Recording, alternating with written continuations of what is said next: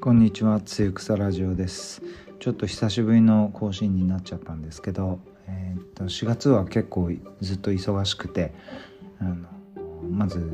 えー、陶芸家の松本光夫との展示があってその時は93曲の曲をあの、まあ、昔の曲もありましたけど作ってあのそれのミックス CD を出すっていうことをやって結構てんやわんやでトークショーも2回あってあ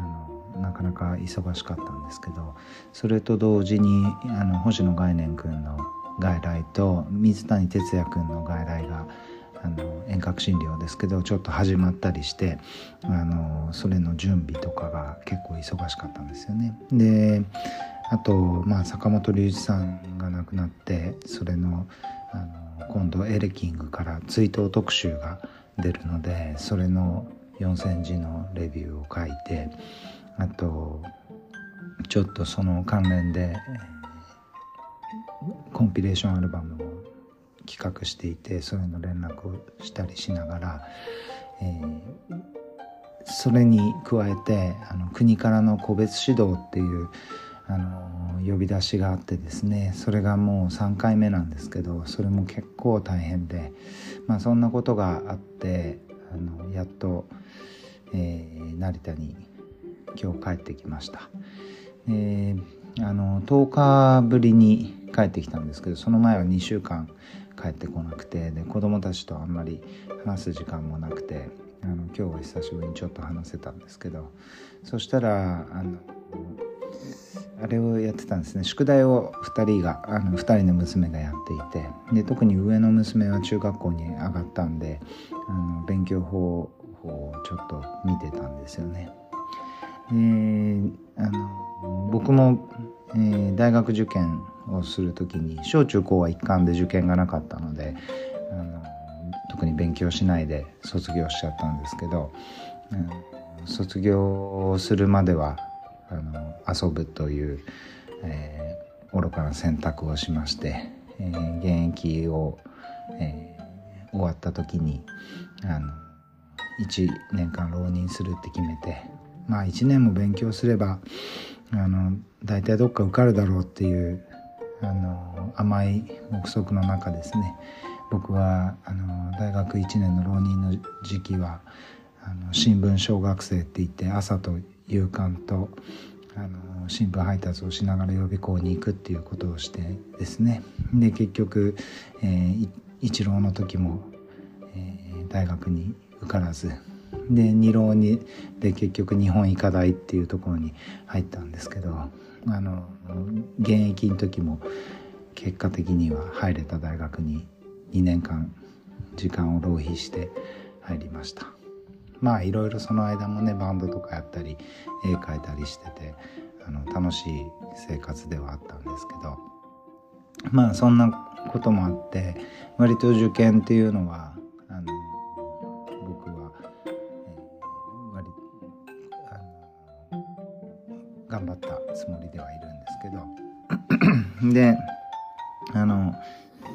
僕は中学校ぐらいまではあのいわゆる、えー席に座ってらんない子というかあのよく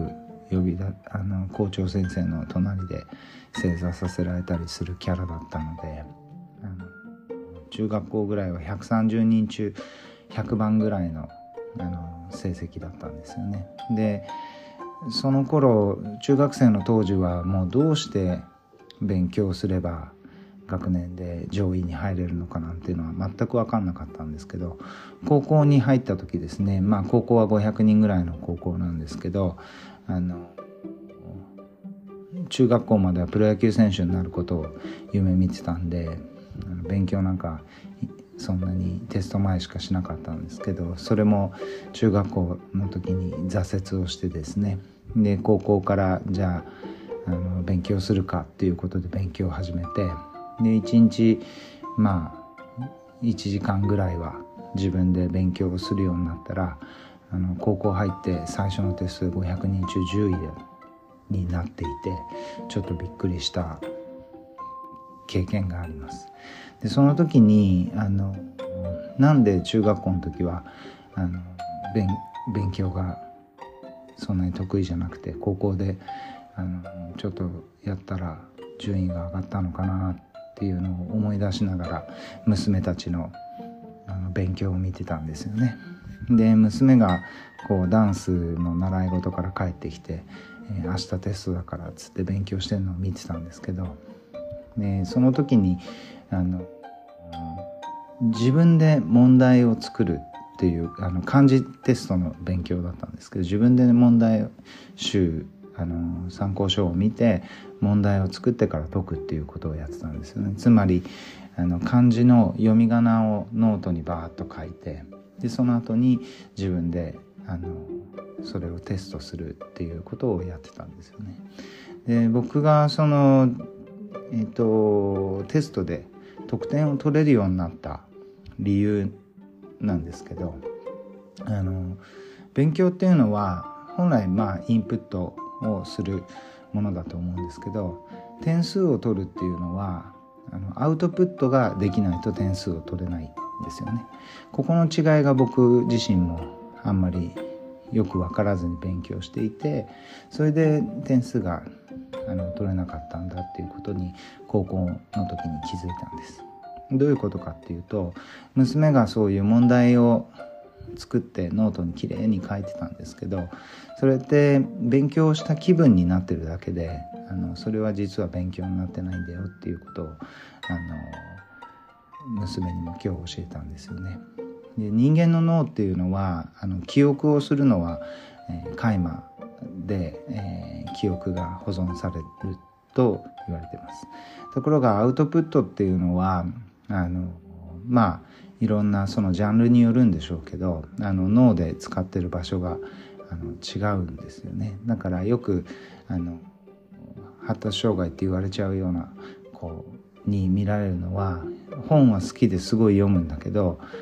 えー、漢字テストとか文章とかそういう書くっていうことができないっていうことはあの子どもの脳の発達でもよくあることです。で記憶っていうのは基本的にはあの山手線みたいなシステムがあるって言われていてあの一つの事柄があのいろんな他の周りのとのあの周りの知識との関連性があってそこにループができるとあのすごく思い出しやすくなるっていう法則があるんですよね。だから記憶をする時はその周りを全体を見たり例えば漢字だったらその漢字のあの部首とかそういうところの意味をちょっとあの考えながらあの山手線のように一つの漢字のあの、まあ、意味を、えー、考えたりあとは、えー、よく、えー、医学部に行くとですね、まあ、海星とか灘とかそういう高校の卒業生がたくさんいるわけですけどそういうところの人たちっていうのは受験のプロで割と、えー、試験直前には語呂合わせで覚えるとかねそういうことをあのやっていて要はあのチェーンを一つの記憶のチェーンを作るっていうそこの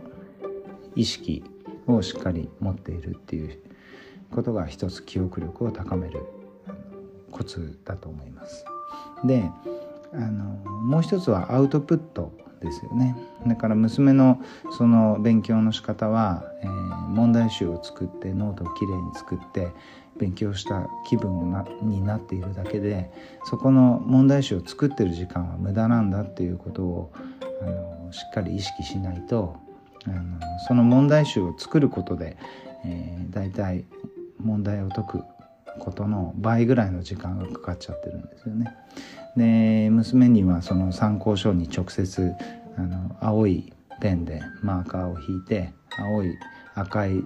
あの透明フィルターをかけてですねそそれで、えー、アウトプットの練習をするつまり、えー、漢字を書くっていうことをですねたくさんやるとあの成績が上がるよっていう話を今日はしましたまあそんなあのー、たまに帰ってきた時に父親ぶるっていうねこれも結構大切かなと思って あの今日はそんなことをしてみました。